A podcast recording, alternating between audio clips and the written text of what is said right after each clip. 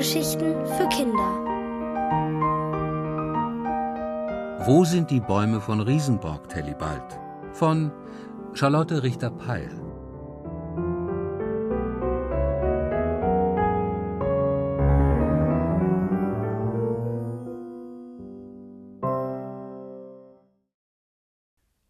Der weltgrößte Verwandlungskünstler. Früher, erzählt uns der Wandelwurz, während Juli und ich in kleinen Schlucken unseren Kakao schlürfen, war er niemals allein. Das war die herrliche Zeit, in der noch zahllose Bäume über den Tunneln und Höhlen seines riesigen Reiches wuchsen. Bäume, schwärmt er, die er geliebt hat, als wären es seine Kinder, seine Baumkinder. Jeden Tag kümmerte er sich darum, dass sie starke und gesunde Wurzeln bekamen, denn das ist die Aufgabe eines Wandelwurz. Wir Wandelwurze kümmern uns schrecklich gern um etwas, erklärt er Juli und mir. Das ist unser Hobby und unsere Leidenschaft.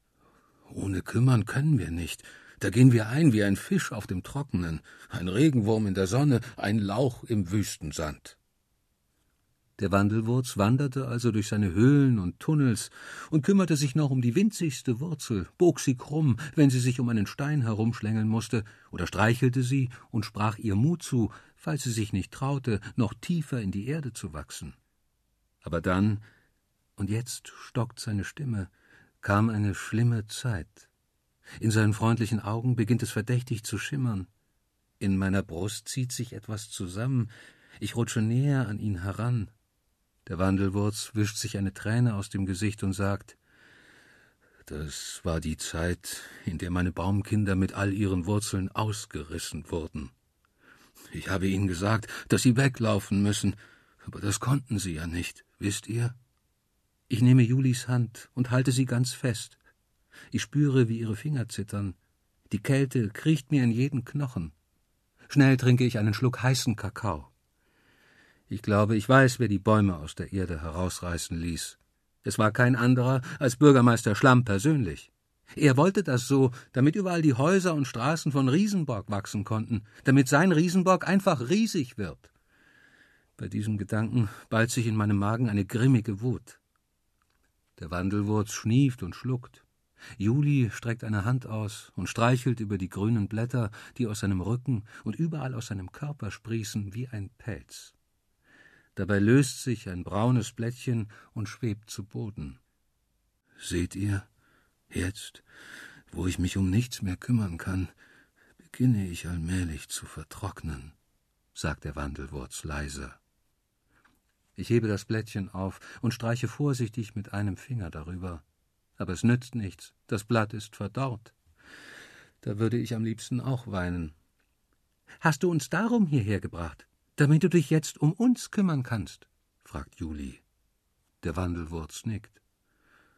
Ich dachte, wenn ich keine Baumkinder mehr habe, versuche ich es eben mit ein paar Menschenkindern. Ich habe gespürt, dass du ein weißes Kaninchen wolltest. Und Tellibald, der wollte ein Eichhörnchen. Also habe ich mich verwandelt und euch hierher gelockt. Tut mir leid, das war ein fieser Trick, aber ich wusste einfach nicht, wie ich es anders machen soll murmelt er zerknirscht. Jetzt ist es also offiziell. Der Wandelwurz ist ein Verwandlungskünstler. Eigentlich kein Wunder, wo er nur Wandelnüsse ist. Ob er sich immer genau in das Geschöpf verwandeln kann, das man gerade treffen will? Das wäre ein fantastischer, obertoller, super Spezialtrick. Kannst du echt alles sein, was wir uns wünschen? Auch ein Löwe? frage ich. Klar, sagt der Wandelwurz und verwandelt sich in einen Löwen mit goldener Mähne. Das geht so schnell, dass ich beinahe etwas erschrecke. Brüll mal, sage ich, und der Wandelwurz brüllt, dass Juli und mir fast die Ohren wegfliegen. Toll, sage ich und berühre ehrfürchtig seine weiche Mähne. Und was ist mit einem Kolibri? Kannst du das auch? fragt Juli. Da wird der Wandelwurz ein winziger Kolibri breitet seine Flügelchen aus, landet auf meiner Fingerspitze und trippelt dort ein bisschen im Kreis. Ich muss lachen, als seine Füßchen meine Finger kitzeln.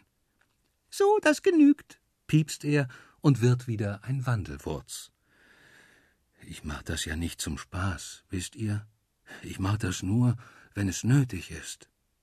Also obernötig fände ich zum Beispiel, dass sich der Wandelwurz wieder um ein paar Baumkinder kümmern kann. Juli sieht das genauso. Wir sollten mal mit Bürgermeister Schlamp reden, sagt sie.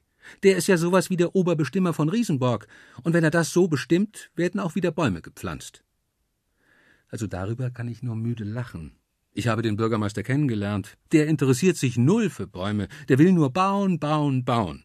Und wenn er merkt, wie viele Tunnel und Höhlen es unter Riesenborg gibt, schmeißt er den Wandelwurz schnurstracks aus seinem Zuhause raus und pflanzt dort eine U-Bahn rein.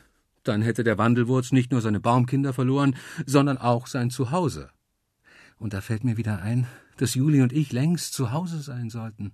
Eigentlich müsste ich blitzschnell ein paar Wandelnüsse in meine Hosentaschen stopfen, mich vom Wandelwurz verabschieden und zurück zu meinen Eltern flitzen. Der Nüsse wegen bin ich ja überhaupt nur in den Spielpark gegangen damit meine Eltern für den Bürgermeister eine Wandelnusstorte backen können. Sie wissen also, was ich gerade tue. Aber Schlamp hat keine Torte verdient, denke ich. Nicht einen mickrigen Krümel soll er kriegen. Und sowieso finde ich es gerade wichtiger, dass Juli und ich dem Wandelwurz helfen. Vorher kann ich nicht nach Hause gehen. Das halte ich nicht aus. Und Juli geht es wohl genauso. Das sehe ich an der Art, wie sie den Arm vom armen Wandelwurz streichelt und sich zwischendurch die roten Haare rauft. Ich reibe mir die Stirn, so angestrengt denke ich nach.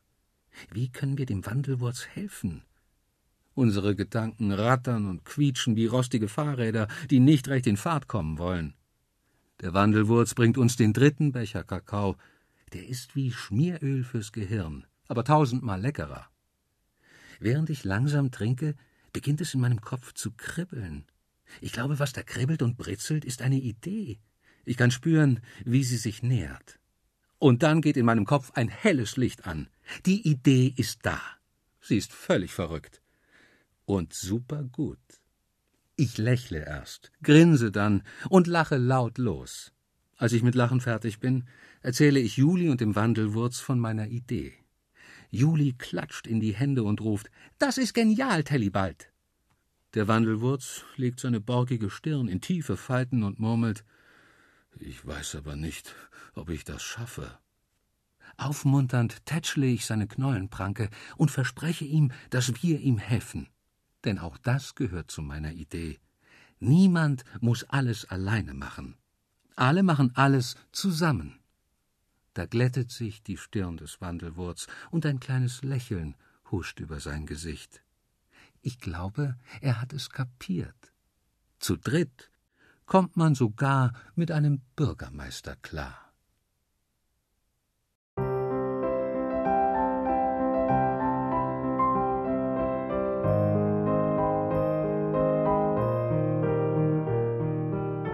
Ihr hörtet wo sind die Bäume von Riesenborg, Tellibald? Von Charlotte Richter-Peil. Gelesen von Richard Barenberg. Ohrenbär. Hörgeschichten für Kinder. In Radio und Podcast.